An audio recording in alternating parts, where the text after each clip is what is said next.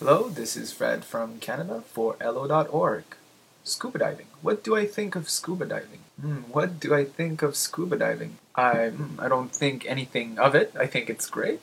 I think it's it's it's a great sport.